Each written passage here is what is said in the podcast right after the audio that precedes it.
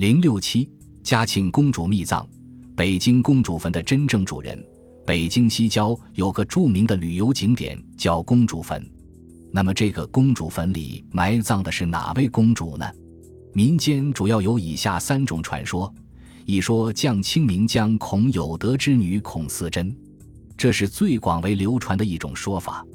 传说因明江孔有德降清后屡立战功，顺治六年被封为定南王。在顺治九年，孔有德在桂林被明江李定国围困，受伤后自杀身亡。顺治母亲孝庄皇后收养其女孔思贞为义女，并封为和硕公主，成为清朝唯一的汉族公主。她死后就埋葬在京西郊。二说元帅金泰的妻子，传说汉人金泰从小被满族人收养，因立下战功被封为元帅，在游园时与公主相遇，一见钟情，但是朝中老臣却从中作梗。令皇帝流放金泰，公主服毒追随爱人而去，皇帝无奈，于是将金泰草草葬于香山，而将公主远远地埋在了今天的公主坟。三说乾隆的义女，相传乾隆与刘墉和珅到民间微服，途中向一农户借宿，乾隆见农户家的小女乖巧漂亮，就认作干闺女，后来将姑娘留在宫中。可是姑娘在宫中没住多久，便患病去世。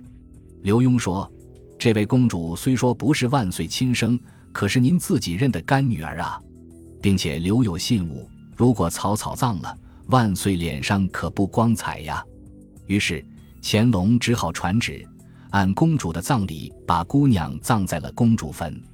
一九六五年，文物部门对公主坟进行了考古挖掘。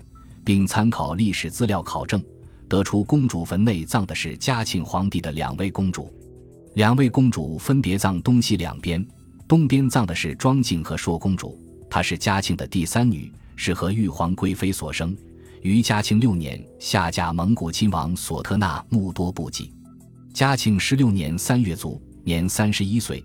西边葬的是庄敬孤伦公主，是嘉庆的第四女，为孝淑睿皇后所生。于嘉庆七年下嫁蒙古族土默特部的马尼巴达喇郡王，嘉庆十六年五月卒，年二十八岁。清朝的组织规定，公主下嫁以后，死后不得入皇陵，也不能进公婆墓地，必须另建坟茔。因和硕公主和固伦公主是同年而亡，所以埋葬在一处。两个墓葬都是夫妻合葬墓，陪葬有许多珍贵物品。石海时以封建世袭制与中央集权。孟子万章篇说：“启贤能成继与之道，故能继世以有天下。”孟子所提到的这位启，就是夏代的开国君主夏启，他被后世公认为是开世袭制度先河的第一人。正是从启开始，传说中的所谓大同之道也，选贤与能开始被世袭所取代。《礼记·礼运篇》说。大人世袭以为礼，所谓世袭，也就是世袭。所以，唐人孔颖达对《礼运篇》这段文字的注释是：世袭，诸侯传位于自家也，父传于子，无子则传于弟也。这种父子世代相承为官的制度，就是后来所说的世袭制。从中国历史的具体发展进程来看，父子相承为官的世袭制。在先秦时期，只限于贵族，也就是说，只有贵为诸侯、清和大夫等，才享有世代为官的权利。至于春秋战国时期，在政治、外交和文化等各个领域都十分活跃的士人，则没有这个特权。秦始皇统一六国之后，历史进入了专制主义中央集权制时代，伴随着权力中心的上移，原始的贵族特权不复存在。而是形成了以皇权为中心的新的特权集团，这些特权集团或以血缘，或以军功，或以姻亲，都可以人人为官，代代相承，从而拓展了最初的贵族式习制。以皇权为中心的特权集团包括以下几个部分：一、宗室集团。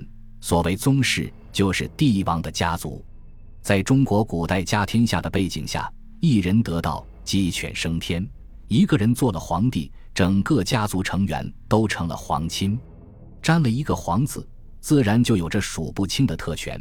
世代为官正是众多特权中的一种。二外戚集团，所谓外戚，就是帝王的母族与妻族。具体说来，包括帝王的外公、舅舅、姨丈、岳父、舅子、连襟等。这些人通过与帝王的婚姻裙带关系登堂入室，不仅可以轻易地获取权力，而且可以世代为官，永享富贵。三军功集团，所谓军功集团。就是指在改朝换代过程中为新王朝立下汗马功劳的功臣。由于这些人在王朝更替过程中立下大功，故而新王朝建立后，他们往往出将入相、加官进爵，而且世代殷袭，常享富贵。《红楼梦》中的贾家三代相袭，代代为官，正是军功世袭的典型。